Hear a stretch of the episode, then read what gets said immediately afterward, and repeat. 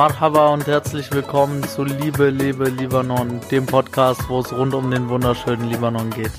Es werden hier verschiedene Dinge rund um den Libanon besprochen und ich werde meine Gedanken und vor allem auch meine Gefühle hier mit dir teilen, denn ich möchte dieses Land und die Liebe, die es in sich trägt, endlich wieder zum Leben erwecken.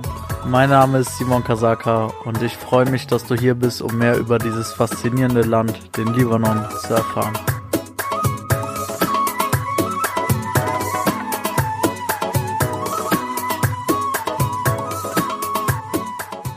Herzlich willkommen zurück zur zweiten Folge dieses Podcasts.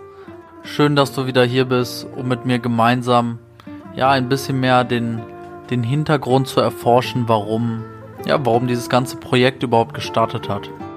Es wird nämlich ein bisschen mehr darum gehen, was der finale Initiator für mich war, dass ich diesen Podcast gestartet habe.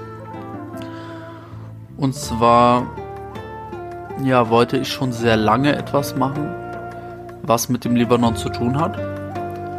Das geht auch schon, ja, gute drei, vier, vielleicht auch schon fünf Jahre zurück. Aber ich habe nie was gemacht. Dann habe ich mich mit der Frage auseinandergesetzt, warum ich denn niemals etwas gemacht habe in die Richtung, obwohl ich es ja eigentlich so sehr möchte und so sehr will. Und ich bin so ein bisschen zu dem Entschluss gekommen, dass all das mit einer Angst behaftet war oder behaftet ist. Die Angst ist ja nicht weg, nur weil ich diesen Podcast jetzt gestartet habe, sondern es heißt nur, dass ich diese Angst überwunden habe. Zu einem gewissen Teil. Ja, aber welche Angst hat mich da zurückgehalten all die Jahre? Ich glaube, es war sehr stark die Angst vor Zurückweisung, die Angst davor, Dinge loszutreten, die ja, die einfach außer Kontrolle geraten können. In jeder erdenklichen Art und Weise. Ja. Also ich weiß nicht, was passiert, wenn ich XY mache, weil ich kann es nicht voraussehen. Weil dieses Thema ist natürlich so, ja, so vielfältig und es ist gleichzeitig auch ein sehr schwieriges Thema. Und das führt natürlich auch dazu, dass gewisse Dinge einfach sehr, sehr schwierig sind. Es werden viele Steine in den Weg gelegt werden in der Zukunft. Und es wird auch für mich persönlich nicht einfach sein, mit diesen Dingen klarzukommen. Ja.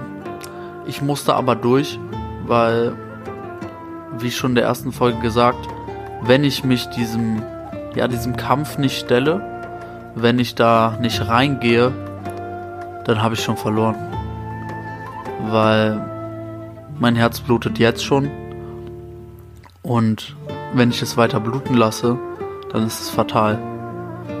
Dann ist all das, ja, wenn ich es nicht umsetze, wenn ich keine Schritte in diese Richtung mache, dann ist es alles zwecklos, sinnlos. Dann bringt es einfach nichts, über diese Dinge nachzudenken, weil dann ist einfach ohne Handlung fehlt alles. Ohne Handlung kann niemand anders meinen Handlungen folgen. Ohne einen ersten Initiator kann halt einfach nichts passieren. Und ich habe mich entschlossen, diese Angst loszulassen und eben auch diese ganzen anderen Ängste, ja, die noch gar nicht so an die Oberfläche gekommen sind. Es wird wahrscheinlich sehr viel auch mit dieser Zeit 2006 zu tun haben, wo wir für zwei Tage, ja, ein bis zwei Tage auch den Krieg miterlebt haben. Und viele verschiedene Faktoren werden dabei wahrscheinlich eine Rolle spielen. Aber am Ende des Tages ist es, es ist keine Ausrede, aber es ist schon so, dass ich es mir einfach gemacht habe. Ich habe die Dinge irgendwie schon vorgeschoben, zumindest unterbewusst in mir drin und dadurch, ja, musste ich nie eine Handlung vollziehen. Aber vor vier Wochen, knapp vier Wochen, hatte mein Bruder Geburtstag und wir sind abends essen gegangen mit meiner Mutter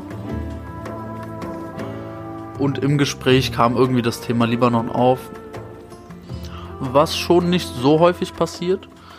Und bei mir geht halt immer mein Herz auf bei diesem Thema.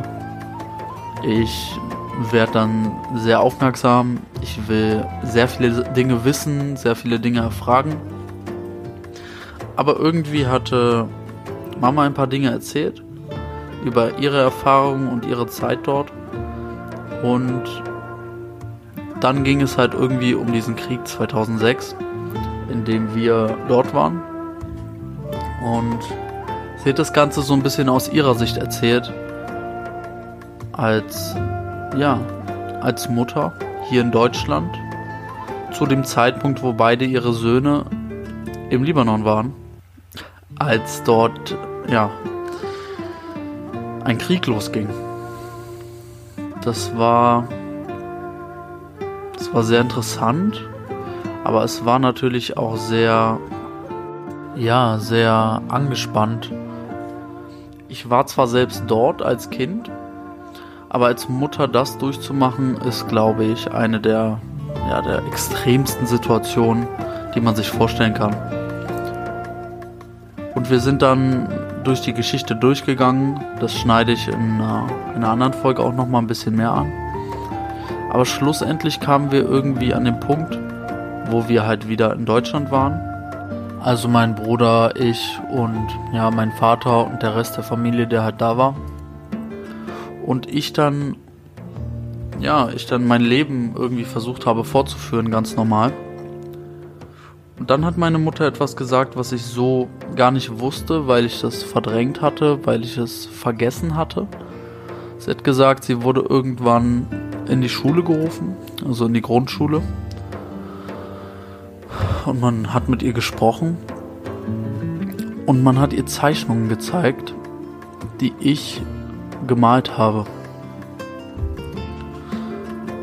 Diese Zeichnungen ja, haben schwarze Flugzeuge beinhaltet.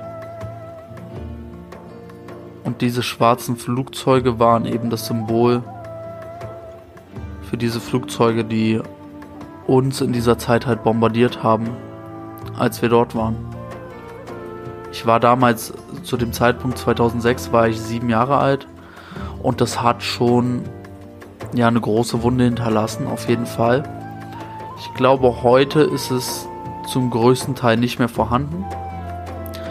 Aber zum damaligen Zeitpunkt schien es extrem gewesen zu sein und ich hatte das komplett vergessen. Ja, und darüber hinaus hat sie noch erzählt, dass, dass ich dann nach diesem Ereignis auch immer, wenn ich ein Flugzeug gehört habe oder einen Helikopter gehört habe, ich ganz schnell mich irgendwo versteckt habe. Also ich war dann ganz schnell unter irgendwelchen Tischen oder bin in den Keller gegangen oder sonstiges. Und das habe ich tatsächlich auch gar nicht mehr so auf dem Schirm, dass das so krass war. Aber ja, das war schon, schon sehr, schon sehr ausgeprägt einfach. Und das war damals einfach Standard. Heute ist es so, kommt immer auf die Situation an. Ich gucke natürlich immer noch, was ist da, kann da was kommen, vor allem wenn ich im Libanon bin. Also eine, ja, ein gewisses Resttrauma ist auf jeden Fall noch da. Ich glaube aber, dass ich das Größte von all dem verarbeitet habe und ja, dadurch halt diese Dinge neu erleben kann. Und als meine Mutter uns das erzählt hatte, was natürlich rückblickend, ja, es ist halt keine super krasse Story, aber für mich hat es in dem Moment so viel mit mir gemacht, dass ich wirklich, die Emotionen haben mich eigentlich komplett überkommen. Ich habe sie aber irgendwie geschafft, in mir zurückzuhalten. Aber als ich dann wieder zu Hause war, nach diesem Abend, hat es mich nicht mehr losgelassen. Ich musste mit jemandem drüber sprechen, weil in den kommenden Tagen war es einfach zu viel für mich. Ich habe sehr viel an den Libanon gedacht, an seine Schönheit, an meine Zeit dort und vor allem auch an das Leiden dieses Landes in der Vergangenheit und auch in der Gegenwart. Und wie ich ja ganz am Anfang auch gesagt habe, dieses Leiden, was die Leute mit in die Zukunft tragen und somit ja nie wirklich leben können. Und das hat mich einfach, ja, es hat mich irgendwie kaputt gemacht. So dass ich mit ein paar Freunden drüber gesprochen habe, was auch sehr, sehr emotional wurde. Also ich habe, glaube ich, fast noch nie einen so krassen emotionalen Ausbruch gehabt in mir selbst, was einfach nur noch verstärkt gezeigt hat, dass ich endlich etwas machen muss, was diesem Land hilft und was auch mir hilft. Weil wenn es dem Libanon besser geht, dann geht es mir besser. Und das muss einfach gegeben sein für mein Leben. Ich kann so nicht weiterleben und einfach nur zugucken. Und dann kam halt irgendwie in diesem Gespräch mit meinen Freunden die Idee, hey, mach doch erstmal einen Podcast zu diesem Thema und schau mal, wie das ankommt. Geh raus, erzähl den Leuten von den Dingen und dir werden auch andere Leute begegnen, die auch was zu erzählen haben die auch Erlebnisse haben, die auch solche Dinge oder noch schlimmere Dinge erlebt haben, so dass einfach ein Kollektiv entstehen kann. Und das ist einfach das Wichtigste für mich, dass wir gemeinsam etwas vorantreiben können und dass das hier keine One-Man-Show wird, weil der Libanon ist halt eben auch kein One-Man-Land, ja. Es ist ein sehr gemeinschaftliches Land, ein sehr, sehr schönes Land. Und wir dürfen dieses ja, dieses Paradies nicht mehr absterben lassen, sondern wir müssen etwas dafür tun, wir müssen dafür kämpfen, dass es wieder zur alter Schönheit findet, ja, und dass neue Wege auch eingeleitet werden, an die vorher vielleicht schon viele gedacht haben, aber die vorher nie jemand umsetzen konnte. Und das ist das, was ich dir heute mitgeben möchte. Wenn du irgendeine Verbindung zu diesem Land hast, irgendwas ist es völlig egal dann komm gerne auf mich zu, lass uns drüber sprechen, weil ich brauche diesen Austausch. Ich will mehr darüber erfahren. Ich will die Menschen dahinter verstehen. Ich will wissen, hey, wer hat noch so etwas erlebt? Wer hat noch so etwas durchgemacht? Wer hat andere Dinge erlebt? Alle, die darüber sprechen möchten, sehr, sehr gerne. Meld dich sehr gerne bei mir. Vielen Dank, dass du zugehört hast. Alles Liebe, dein Simon.